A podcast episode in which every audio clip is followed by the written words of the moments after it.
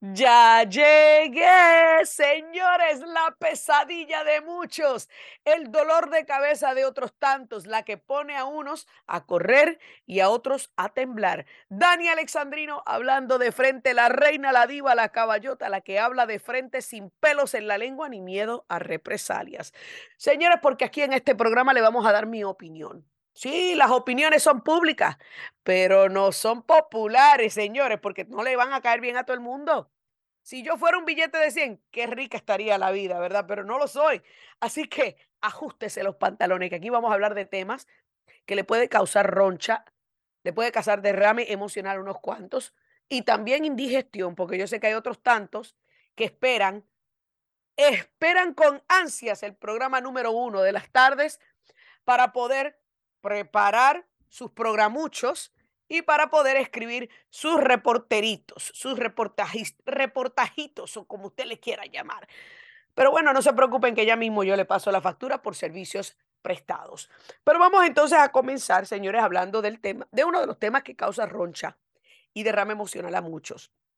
Y es el tema de eh, la inmigración ilegal y el tema del caos en la frontera sur y de que ahora 24 gobernadores republicanos estarán ayudando y prestando servicios eh, a Texas para ayudar con la crisis en la frontera.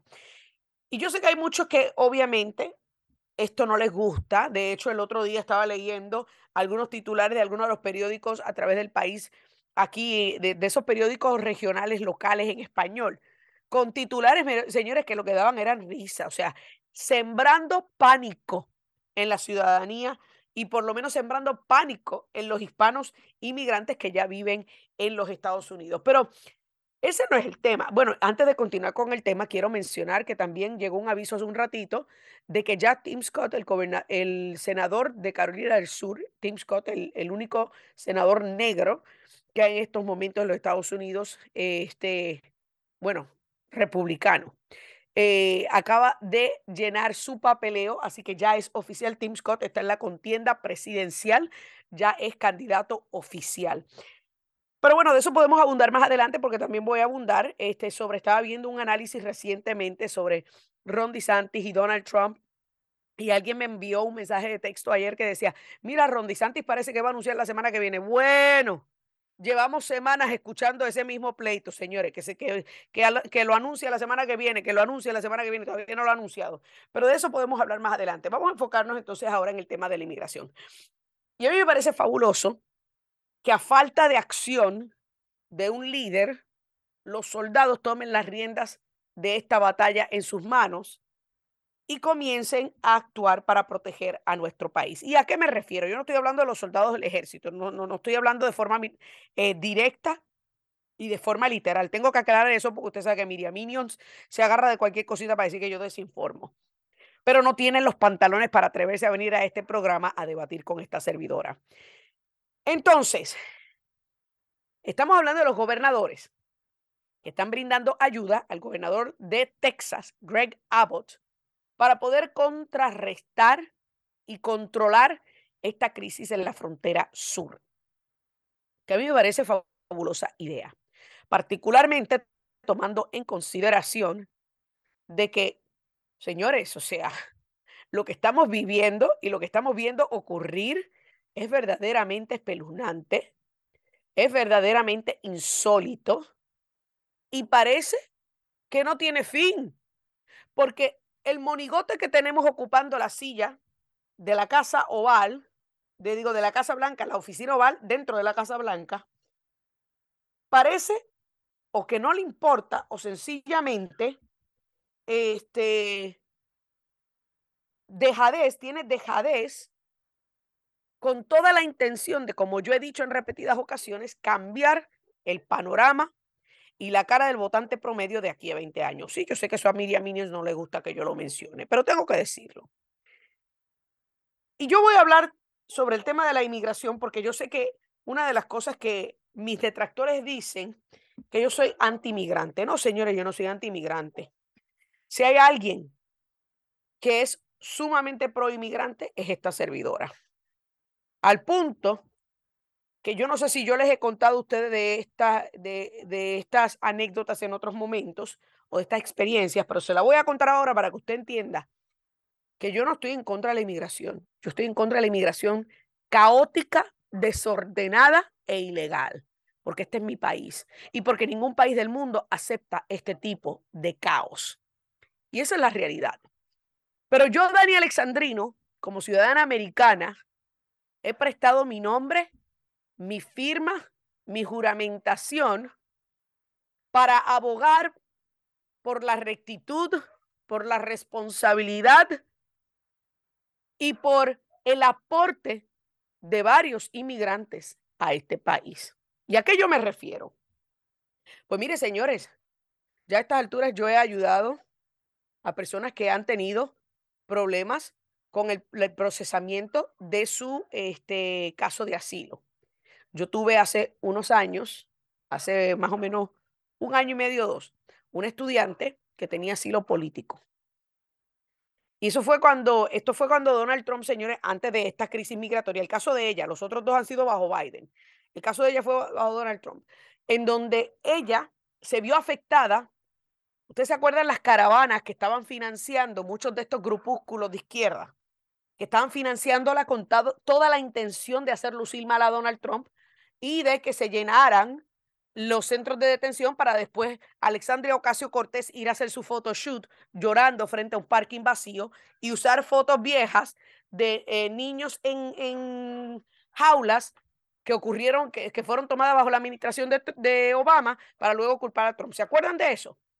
Pues durante esos momentos, esta estudiante mía había recibido asilo porque su mamá había sido secuestrada en su país y recibieron asilo político. Que esto es obviamente una demostración de lo que yo siempre le digo a ustedes, de que el asilo se evalúa de por caso individual y no de manera colectiva. Usted no puede venir y decir, no, es que mi calle está mala y yo temo por mi vida. No, no, señores, que eso sí no funciona. Tiene que haber una verdadera y creíble amenaza en contra de usted y su familia inmediata. La muchacha, su mamá fue secuestrada. Tan pronto se pagó la recompensa, sorpresivamente salió con vida. Fueron a la embajada estadounidense y de ahí mismo los montaron en un avión a Miami. Y tenía asilo. Y sus papeles de asilo no estuvieron listos a tiempo por el caos de las caravanas que habían llegado a la frontera. Y yo tuve que abogar para que esta niña no perdiera su beca. Y tuve que abogar para que esta niña se permaneciera en Estados Unidos por lo excelente estudiante que era y porque sabía que su familia pasó de ser una familia de clase media alta en su país a ser una familia de clase media baja acá y tuvieron que dejar sus respectivas carreras en su país para poder empezar desde cero acá. Gente honrada, gente honesta, gente trabajadora. Dani Alexandrino prestó de, de su credibilidad para ayudar a esta niña a permanecer en la universidad. Otros dos casos que voy a tratar de, hacerlo bien rápido. Otra que venía de Nicaragua, uno que venía de Argentina. Igual tenían amenazas creíbles en su contra. Pero ambos, en vez de solicitar asilo por las amenazas creíbles en su contra, optaron por usar su expertise y por usar sus carreras, sus respectivas carreras, para poder llegar a los Estados Unidos de manera legal con una petición válida de trabajo. A ambos, Dani Alexandrino le tuvo que hacer una declaración jurada, abogando por su rectitud, por su responsabilidad, porque son personas de, de, bien y porque sabía que venían aquí a trabajar, a aportar al país y a amar a esta nación como si fuera de ellos. Y ambos también están acá disfrutando de la libertad que representa los Estados Unidos de América. Así que no pueden venir a decirme a mí que yo soy antimigrante. Yo estoy muy a favor de la inmigración pero una inmigración ordenada, una inmigración que podamos hacer una evaluación de a quién estamos dejando entrar a nuestro país. Y yo puedo entender de que hay gente que posiblemente no tienen el dinero para costear un abogado para poder hacer un proceso legal. Pero señores, déjeme decirle una cosa, un coyote tampoco es barato. Un coyote tampoco es barato. Así que yo le garantizo a usted que lo que pueden invertir en, pagarle a un delincuente, a un criminal para cruzarlos de forma ilegal y convertirse ellos mismos en criminales al, al violar una ley para entrar a este país, pueden pacientemente ir contratar un abogado y pagarle servicios para tratar de entrar de manera honrada a este país. Y esto es lo que yo llevo tiempo tratando de hacerle a muchos entender. Sí somos un país de inmigrantes, pero también somos un país de ley y orden. Una ley y un orden que se ha perdido gracias al monigote descarado y charlatán que tenemos por presidente. Gracias a que esta administración le importa un pepino el sufrimiento humano, porque únicamente tienen un plan maquiavélico a largo plazo, que es mi opinión, y yo sé que a muchos no les gusta, pero cuando vemos los parámetros y todo lo que está ocurriendo, el tiempo me continúa dando la razón. Tengo que ir a mi primera pausa, no se mueva que vamos a seguir hablando de este tema con un reportero que está, mira, allá en el centro de todo, en Texas. Ya regresamos con Dani Alexandrino hablando de frente. Amigos, continuamos aquí, Dani Alexandrino, hablando de frente a través de Americano Media y todas las emisoras afiliadas a este gran proyecto. También quiero agradecer a todos los amigos que se conectan de manera digital a través de nuestra aplicación Americano Media en su celular. Si usted no la ha bajado, ¿qué espera? Bájela ya y llévenos con usted a todas partes. Y por supuesto, también agradecer a todos los que dicen presente en esta conversación a través de la aplicación de iHeartRadio en su celular. Pero bueno, Señores, ustedes saben que llevo varios días, bueno, varias semanas tocando el tema de la inmigración ilegal, tocando el tema del caos en la frontera sur, tocando el tema de la cancelación del título 42. O sea, y usted sabe que ha, habido algunos que han hecho hincapié eh, a la realidad de que no llegó el número exorbitante que esperaban los republicanos que llegara, pero como quieran llegado un montón de gente. Pues resulta que 24 gobernadores eh, están comprometidos, 24 gobernadores republicanos, que quede claro, a ayudar a Texas a defender su frontera sur, porque mire, a la ausencia del capital, los soldados tienen que decir presente. Y eso es lo que está ocurriendo en este instante. Pero para hablar un poquito más acerca de esto, ¿quién mejor que alguien que está viendo esto desempolvarse, desarrollarse día a día? Y ese es Martín Ramos, reportero desde Texas. Martín, buenas tardes, bienvenido Dani Alexandrino hablando de frente. Hola Dania, ¿cómo estás? Saludos a tu audiencia, gracias por la invitación y no lo pudiste decir mejor, viviendo día a día, porque vivir acá, afortunadamente para mí, no estoy tan cerca de la frontera, pero he tenido que trabajar allí en la frontera, en la conocida frontera sur. Y es caliente y lo que está sucediendo y ha venido sucediendo por la falta de políticas federales es lo que está trayendo la consecuencia de esto. Claro, es claro. esto lo que, lo que está. 24 gobernadores han, gracias a Dios, han ofrecido su respaldo al gobernador Greg Abbott, que yo quisiera aprovechar, yo quisiera aprovechar con tu permiso para decir que se ha satanizado, se ha satanizado la acción del gobernador Aquí en el estado de Texas, yo te puedo asegurar que una buena cantidad de personas, no hablemos de porcentaje porque los números están allí con su reelección, con su reelección, una buena cantidad de personas, que yo diría la mayoría de las personas respaldan todo lo que está haciendo el gobernador Greg Abbott en vista de la inoperatividad del gobierno federal. Y qué bueno que mencionas eso, Martín, porque precisamente a nivel nacional podemos escuchar muchísimas críticas, una villanización, como tú bien eh, mencionaste, del gobernador Greg Abbott y sus acciones.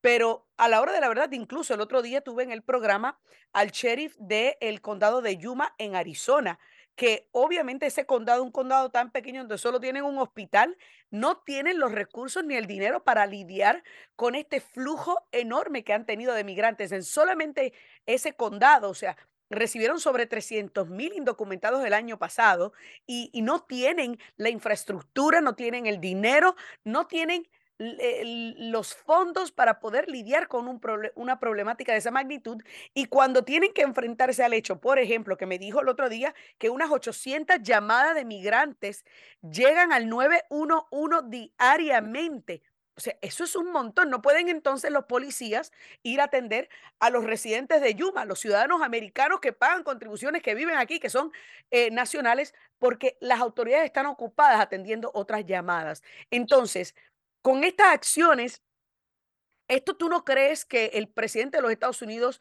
el secretario de Seguridad Interna, Alejandro Mayorkas, tú no crees que están eh, básicamente polarizando más el país o tú crees que esta inacción de ellos está provocando mayor unificación en el país? No, eh, evidentemente es una, hay una polarización porque estamos lo que no respaldamos la inmigración ilegal. Entre paréntesis, yo soy migrante, este país de inmigrantes, pero es lo que no se termina de decir en los discursos. No se puede respaldar la inmigración ilegal. No se puede. Es que ningún país, ni siquiera los países de donde venimos cada uno de nosotros lo aceptaría de la forma como, como se están haciendo las cosas. Claro. No lo pueden hacer, no se puede aceptar. Entonces, esto lo que está haciendo es dividir, pero lamentablemente, como lo repito, lamentablemente, lo que se ha, lo que se ha proyectado, tratado de proyectar del trabajo que viene haciendo, que es un trabajo que no, sea, no, no solamente por el fin del título 42, es un Mm, trabajo que ya se está haciendo desde el año 2021, claro. porque lo que está sucediendo, tú acabas de nombrar Yuma, bueno, lo que sucedió hace dos semanas con, con las 17 personas que fueron, a- que fueron atropelladas, asesinadas allí en Roswell, acá en Roswell, en Texas. Claro. Los hospitales se rebasaron. Los hospitales se rebasaron. Nombraste también entre líneas una cosa bien importante que tenemos que ser voceros de eso. Nada de lo que se hace es gratis. Y muchas de estas personas que están entrando ilegalmente pretenden llegar y bueno, ahora me tienen que dar. Señores, claro, eso viene de nuestros impuestos. claro, Eso viene de nuestros impuestos, lo que, lo que con sacrificio, con Ujú, ujú, todos, todos los que viven en este país, no estoy hablando de, de inmigrantes solamente, todos los que viven todos. en este país, estamos financiando el desastre que se está promoviendo desde Washington. Y qué, y qué bueno que me mencionas esto, porque eh, una de las cosas que yo he visto en algunos vídeos que a mí me repugna cuando veo eso es personas, y, y- y sabemos que están llegando personas de más de 170 distintos países que se han podido procesar y se han liberado dentro de Estados Unidos porque incluso muchos ni siquiera se están procesando porque no dan abasto los agentes de la patrulla fronteriza, porque los 1.500 soldados que mandó Biden para la frontera están haciendo data entry, que lo que están haciendo es procesando también, o sea, ni siquiera para proteger nuestra frontera sur. Pero una de las cosas que yo vi, qué bueno que tú lo mencionas, porque yo, yo soy profesora universitaria y he tenido muchos estudiantes venezolanos. Y hemos visto un gran aumento de personas de Venezuela entrando por frontera sur. Y el otro día estaba con algunos estudiantes y estaba viendo un vídeo donde estaban cantando hasta el himno eh, venezolano. qué Este, y vergüenza. sale uno y dice, somos los hijos de Chávez. Y me dice, profe, usted ve, eso es el problema. Estamos hablando de los chavistas, que ya se le acabó todo lo que tenían que, que agarrar allá en, eh, en Venezuela porque se murió Chávez, porque Maduro acabó de empeorar la cosa. Entonces ahora quieren venir acá a pretender exigir y pedir lo mismo que le pedían allá a Chávez y a Maduro.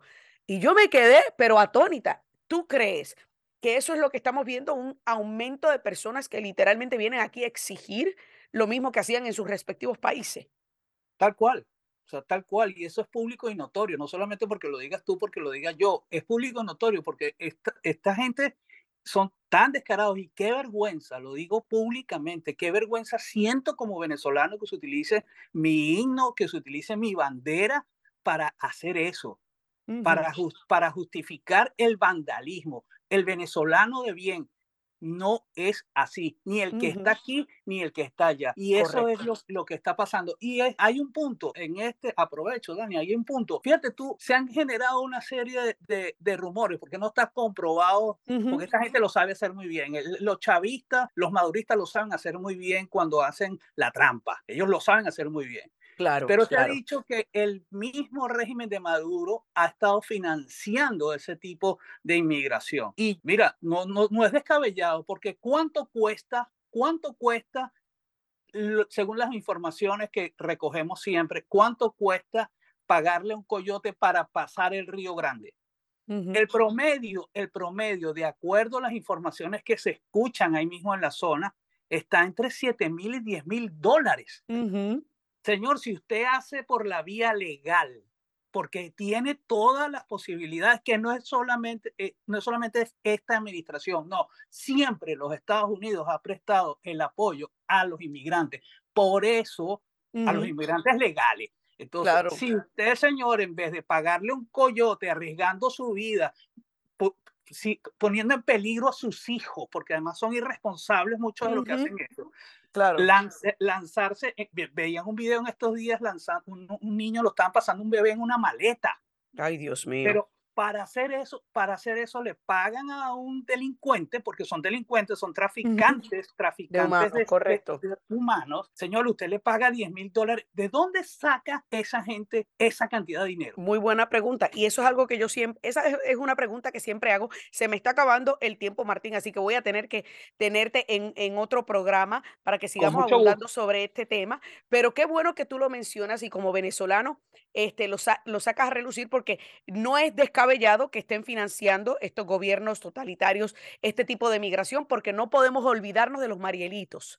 La migración cubana, de cuando Fidel vació la cárcel de Mariel allá para los 80, 70, 80, que terminaron eh, plagando las calles de Miami de delincuencia. O sea, eso no es descabellado que estos regímenes de nuestros países hagan cosas eh, eh, como esta.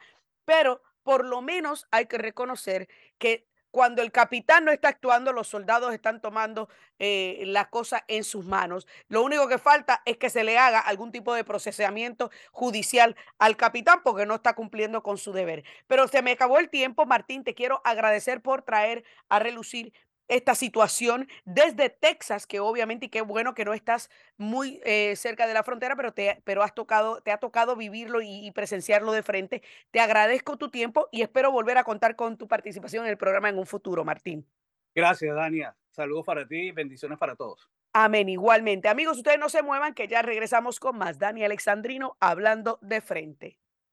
Amigos, continuamos aquí, Dani Alexandrino hablando de frente a través de Americano Media y todas las emisoras afiliadas a este gran proyecto. Y bueno, y a esta conversación, espérense, espérense. Espérate, no te, no te me vayas adelante, no te me vayas. Pero bueno, vamos entonces a seguir eh, este vídeo que tengo aquí. Este audio no es el audio correcto, pero bueno, y vamos a empezar con un audio, señores. Pero yo lo consigo ya mismo, yo lo consigo ya mismo porque Usted sabe que ayer se llevaron a cabo vistas en el Congreso con algunos de estos denunciantes, de estos soplapotes, como yo le llamo, que básicamente han acudido a hablar sobre las malas, las malas prácticas, la, eh, la corrupción eh, y las malas acciones dentro del FBI. Y yo ayer le puse un audio de Marcus Allen, que Marcus Allen es obviamente uno de estas personas negras, sí, sí, sí, un, ex agente del FBI negro, que prácticamente fue atacado y cuya carrera fue empañada y amañada por muchos de estos demócratas, sencillamente porque no le gustó que saliera a decir la verdad. ¿Y cuál es la verdad? Pues mire, señores, que obviamente estamos hablando de que la Agencia de Ley y Orden Federal, conocida como el FBI, básicamente se ha convertido en el testaferro de la administración de Joe Biden. Así como Diosdado Cabello es el testaferro de Nicolás Maduro, que le hace el trabajo sucio. Pues yo quiero que usted escuche, porque en el día de ayer, una congresista de apellido Sánchez, creo que es Linda Sánchez, algo así. Eh, Linda Sánchez estuvo entrevistando prácticamente a este, a Marcus Allen también. Y yo quiero que usted escuche este intercambio porque esto vale la pena reírse, señores. Este señor fue eh, entrevistado también por Matt Gates, así que el que yo le mostré ayer fue, el que le puse al aire ayer fue el de Matt Gates, el interrogatorio de Matt Gates, republicano, donde este señor Marcus Allen, quien es negro, estaba hablando sobre las represalias que han tomado en su contra por salir a denunciar todas estas acciones malévolas por parte de la alta esfera del FBI. Pues yo quiero que usted escuche Linda Sánchez, así que se llama la, esta congresista demócrata, que mire, señores, aquí vale la pena decirle éramos mucho y parió la abuela, porque esta morona, yo no sé ni cómo llegó a ser congresista. Vamos a escuchar este intercambio para que nos riamos un poco y continuemos con el análisis. Have Twitter? Yes or no? I have utilized Twitter, yes. ma'am. Okay, and is your account at Marcus A nine seven zero five zero six four five?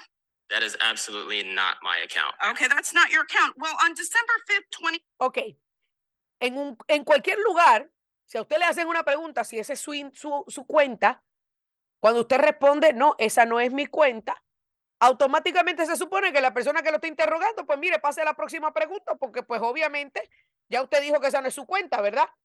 Vamos a seguir escuchando, vamos a seguir escuchando. 22, an account under the name Marcus Allen retweeted a tweet that said, That is not my account, ma'am. you haven't let me finish the question, sir. been the football player. You haven't let me finish the question. On Dec- and the time is mine. On December fifth, twenty twenty-two, an account under the name of Marcus Allen retweeted a tweet that said, quote, Nancy Pelosi staged January sixth, retweet if you agree, end quote. Do you agree with that statement? Yes or no? That that is I don't no ma'am. That's not my account at all. I have no I'm idea. whether you agree with that statement, yes or no? Can you please rephrase the Yeah. statement? Do Gentlelady, you time of think the gentlelady has expired. Staged January sixth. I just want him to answer. He'll answer, he'll answer. question. Yeah, he'll answer. I'm just telling you your time's up. Do you believe that Nancy Pelosi, do you agree with the statement that this person tweeted that Nancy Pelosi staged January sixth? I- Yes I or no? don't- No. Thank you. O Thank you. sea, Mr. Allen, have- ella quiso, a como de lugar, encajarle el tweet de, un, de una cuenta que ni siquiera era la del tipo. Y esto para que usted vea cómo los demócratas se creen listos, señores. Cómo los demócratas son tan idiotas y tan imbéciles. Sí, Miriam os dije que los demócratas son imbéciles. Que se creen que pueden coger a la gente, eh, te agarré pescado, ¿verdad? en un pescadito con algo tan estúpido como esto. Ella encontró una cuenta ahí random de un tal Marcus Allen, que señor, déjeme decirle una cosa. Yo hice, más, vamos a hacerlo ahora. Vamos a hacer el ejercicio ahora en vivo. Vamos a hacer una cuenta, eh, una búsqueda en Twitter de Marcus Allen. Y yo le garantizo a usted que van a ver si ponemos, este, a ver, van a salirle un montón de cosas de, mire, Marcus Allen, Chico Hendrix, Marcus Allen, Marcus Allen. O sea, estamos hablando que salen un montón de recomendaciones de tales Marcus Allen, pero ella quiere encajarle una cuenta de alguien que tuiteó algo que, señores, dicho sea de paso, la constitución, si este tipo pensaba, el, el, el tweet era que alguien con, bajo el nombre de Marcus Allen retuiteó algo que otra cuenta tuiteó. Imagínese usted a lo que llega este imbécil, que retuiteó algo que dice Nancy Pelosi fue la que montó el 6 de enero. Retuitea si estás de acuerdo. Entonces, a pesar de que él le dice que esa no es su cuenta, ella insiste en encajarle la frase y las declaraciones a este tipo del FBI diciéndole, ¿usted está de acuerdo o no? Bueno, pues si yo le acabo de decir que esa no es mi cuenta. Ah, no, pero a mí no me importa que no sea tu cuenta. ¿Usted está de acuerdo o no? Dígame usted que eso le hace sentido. Si esto se lo estuvieran haciendo a un demócrata, yo le garantizo a usted que al de Troya, que toda la prensa propagandista, charlatana de este país, estuviera catalogando esto como un acecho y un acoso a un ciudadano privado que está haciendo un trabajo digno de denunciar abusos en el gobierno. Pero como se trata de alguien que está denunciando algo de abusos en el gobierno, sí, claro, pero en el gobierno demócrata, pues nadie dice nada. Nadie dice nada. Pero señores, mire, yo hice el, el, search, Marcus Allen, hay un montón de Marcus Allen, incluyendo uno que, que se llama un cantante, escritor de música RB, hasta un número de teléfono tiene ahí para que lo contraten. O sea que tampoco es como que el nombre de este caballero del FBI es poco común. El mío, señor, el mío, yo le garantizo, Dani Alexandri no es un nombre poco común. Pero Marcus Allen no. Pero ella quiere a la mala encajarle algo a él para tratar de impulsar una narrativa.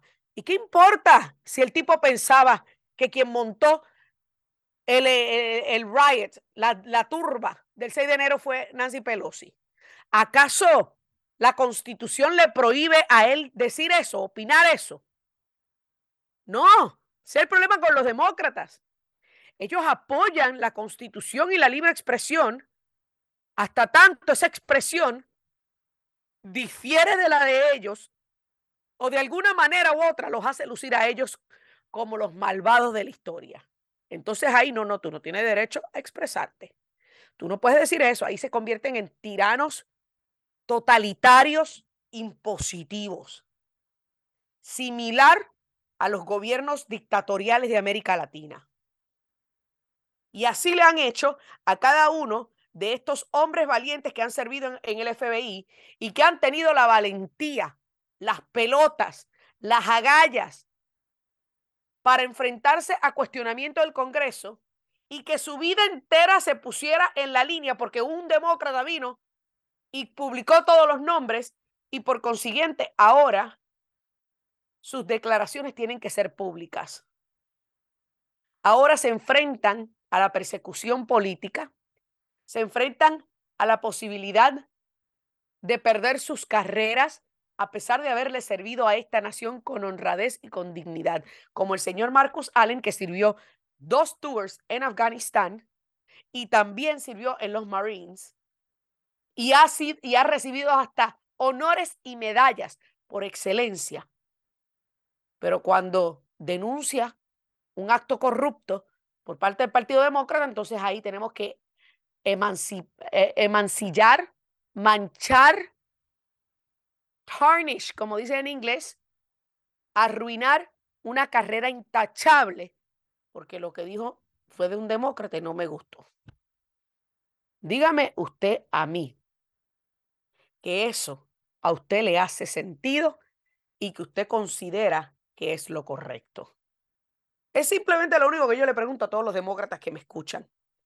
Porque yo les aseguro que si las cartas estuvieran al inverso, el tema fuera totalmente distinto.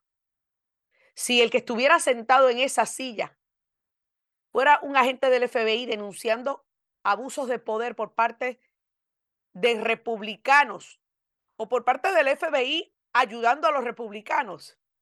Arde Troya. Arde Troya y señores lo hubiesen catalogado como héroe. Pero este héroe está denunciando al partido equivocado.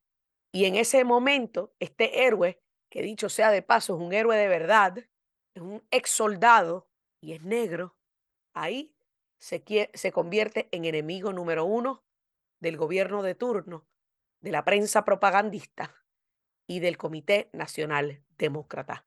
Tengo que hacer una última pausa, no se vayan, que ya volvemos con la recta final del programa. Amigos, ya estamos aquí en la recta final del programa Dani Alexandrino hablando de frente a través de Americano Media y todas las emisoras afiliadas a este gran proyecto y esta conversación. Gracias a todos los que han bajado la aplicación de Americano a su celular y nos escuchan también a través de ella. Si usted conoce a alguien que nos escucha en la radio, mire, y va a viajar, bájele la aplicación de Americano a su celular para que nos lleve consigo también en el viaje. Y también nos ordene una margarita y una piña colada. Pero bueno, señores, mire, Vamos, ah, y no olviden seguirme en todas mis redes sociales, en Twitter, Dania Periodista, en Instagram, Dania-Alexandrino, en Facebook, YouTube y Truth Social, Dania Alexandrino, en Rumble, Getter, Telegram y Orbis.net, The Dania Show, y por último, en Parler, The Real Dania Alexandrino. ¿Usted sabe por qué soy The Real Dania Alexandrino? Porque todas las demás son copias baratas made in China. ¿Y para qué tú quieres una copia barata made in China? Si aquí estoy yo, la única, la real, la inigualable, la que mami y papi rompieron el molde cuando me hicieron. Y por eso pongo a muchos a temblar. Pero bueno, señores, vamos entonces rapidito a pasar a la contienda presidencial. Y es que ya es oficial, el senador de Carolina del Sur, Tim Scott, radicó su candidatura presidencial por el Partido Republicano. Ya con Tim Scott son varios, ya está volviéndose un poquito más apretada esa carrera. Bueno, no apretada en el sentido de, liderazgo, sino más cargada, más llena de gente, más este, population, en cuestión de, población, más poblada esa carrera. Y cuando vi y estuve leyendo lo de, lo de la candidatura de Tim Scott, que a mí me parece que Tim Scott es un excelente ser humano, un excelente hombre. Este, bastante conservador, con una historia de supervivencia increíble, pero honestamente no tiene el wow factor. Y estuve leyendo ayer, leyendo no viendo, sorpresivamente, un día antes de, ver lo de la erradicación de candidatura de Tim Scott, un análisis de Dinesh de Sousa, que es un, hombre eh, indio, creo que de India, pero la esposa no sé si es venezolana o cubana, algo así. Y estaba hablando sobre la carrera presidencial republicana. Y hay muchos que están diciendo, incluso en el día de ayer alguien me mandó un mensaje de texto que decía, mira, DeSantis anuncia la semana que viene. Señores, llevamos semanas escuchando esa vaina. Que DeSantis se lanza, que DeSantis, todavía es la hora que no se ha lanzado. Y yo he dicho a ustedes en repetidas ocasiones que de DeSantis lanzarse en este momento saldría muy mal golpeado. ¿Se acuerdan? Yo se lo he dicho. Porque él no está preparado para enfrentarse a los golpes que evidentemente va a recibir de Donald Trump. Y aquí yo le tengo uno de los golpes, señores, y es el más reciente anuncio de la campaña de Donald Trump, que yo quiero que usted escuche esta vaina, porque esto es poco de lo que se va a enfrentar DeSantis. Ron DeSantis was struggling big time in his primary race for governor of Florida. Polls revealed DeSantis was failing so bad, he was losing by a staggering 17 points. Then DeSantis was saved by the endorsement of President Trump. Trump's support was so powerful. Just two days after the endorsement, DeSantis took a commanding lead and it propelled him to being elected I'd like to thank our Y ahí lo pongo, lo paro, porque obviamente usted se puede imaginar el resto del anuncio. O sea que en otras palabras, Donald Trump está capitalizando en el hecho de que fue su endoso lo que ayudó a catapultar a Ron DeSantis a la gobernación cuando estaba atrás en las encuestas. Y a convertirse hoy día, obviamente, con su trabajo, en uno de los gobernadores más populares de todos los Estados Unidos. Y usted sabe que yo le he dicho, y voy a tratar de hacer este análisis lo más rápido posible, señores, porque pues se nos está acabando el tiempo. Porque yo sé que muchos de ustedes están bien divididos en esto. Hay quienes apoyan a DeSantis, hay quienes apoyan a Trump. Pero a la hora de la verdad, el Partido Republicano, la base firme sigue siendo Movimiento MAGA, Movimiento de Make America Great Again, movimiento de aquellos que apoyan a Donald Trump. Y todas las encuestas lo demuestran. Donald Trump en la más reciente encuesta lleva un 43% sobre un 20% de Ron DeSantis. O sea que son los dos tipos con la mayor cantidad de apoyo dentro de esa primaria, esa contienda primarista republicana. Y yo nunca había contemplado esto y la, cada vez que alguien me, me dice a mí que Ron DeSantis debe ser el VP de, de Donald Trump, yo digo que no, señores, eso no va a pasar. Son dos figuras muy fuertes, dos figuras muy polarizantes, dos figuras este, muy controversiales y eso yo nunca lo veía pasar, ¿verdad? Entonces, y yo llevo tiempo diciéndolo, yo lo reconozco. Pero luego de ver esta explicación de Dinesh Sousa, yo dije, me hizo pensar y yo dije, bueno, quizás Dinesh tiene razón y yo estoy equivocada. Pues Dinesh opina que Ron DeSantis sí se está preparando para una contienda vicepresidencial. ¿Qué significa eso? Que quizás la razón por la que todavía no se ha declarado es porque solamente está preparándose y haciendo todo este tour del libro y lo que se diga para ser el compañero de papeleta de Donald Trump. Y la campaña de Donald Trump está cayendo en el jueguito de los demócratas, tratando de, eh, polarizar más esa relación entre ellos dos, porque, según Dinesh de Sosa, una contienda o una papeleta con Trump DeSantis sería un dolor de cabeza abismal para el Partido Demócrata.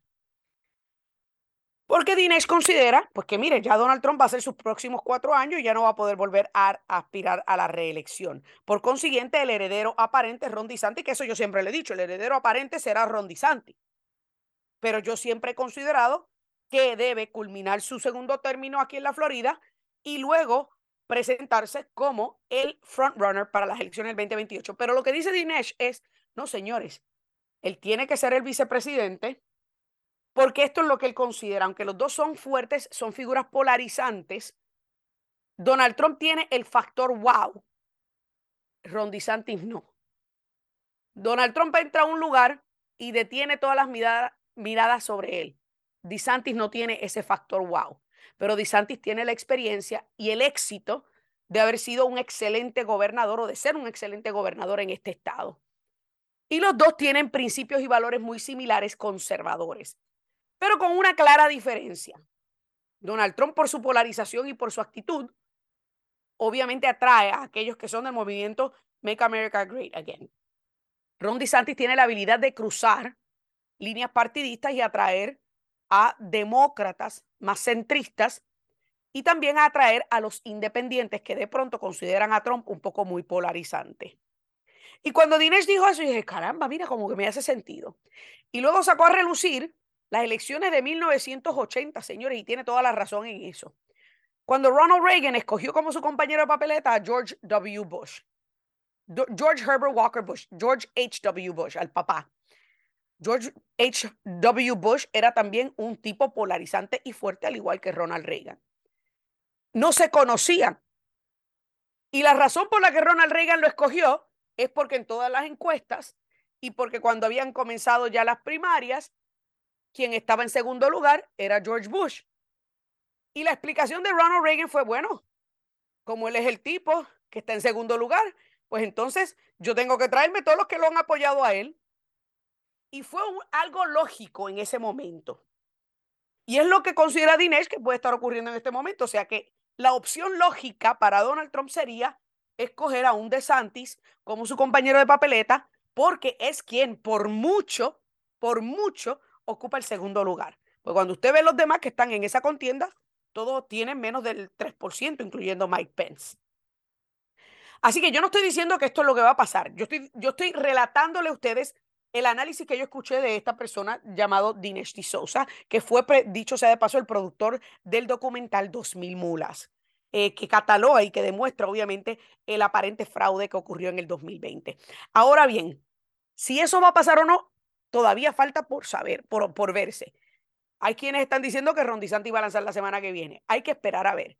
Pero si bien hay algo que Dinesh de Sosa tiene razón y yo llevo tiempo diciéndolo, es que a Ron DeSantis no le conviene enfrentarse en una contienda primarista con, con Donald Trump y no le conviene estar en tarima con Donald Trump en un debate porque va a salir trasquilado, va a salir tan mal golpeado que quizás se le haga difícil recuperarse para posicionarse como el heredero aparente en el 2028. Y eso yo lo he dicho en repetidas ocasiones. Marco Rubio intentó bajar al nivel de Trump y no pudo. Y les garantizo que Ron DeSantis tampoco va a poder con el troleo de Donald Trump. Así que, bueno, hay que ver qué va a pasar, señores. Estamos en una contienda presidencial primarista que recién acaba de comenzar y mucho puede ocurrir. Se me acabó el tiempo. Que Dios me los bendiga. Bendecido fin de semana y hasta la próxima. This podcast is a part of the C Suite Radio Network. For more top business podcasts, visit c-suiteradio.com.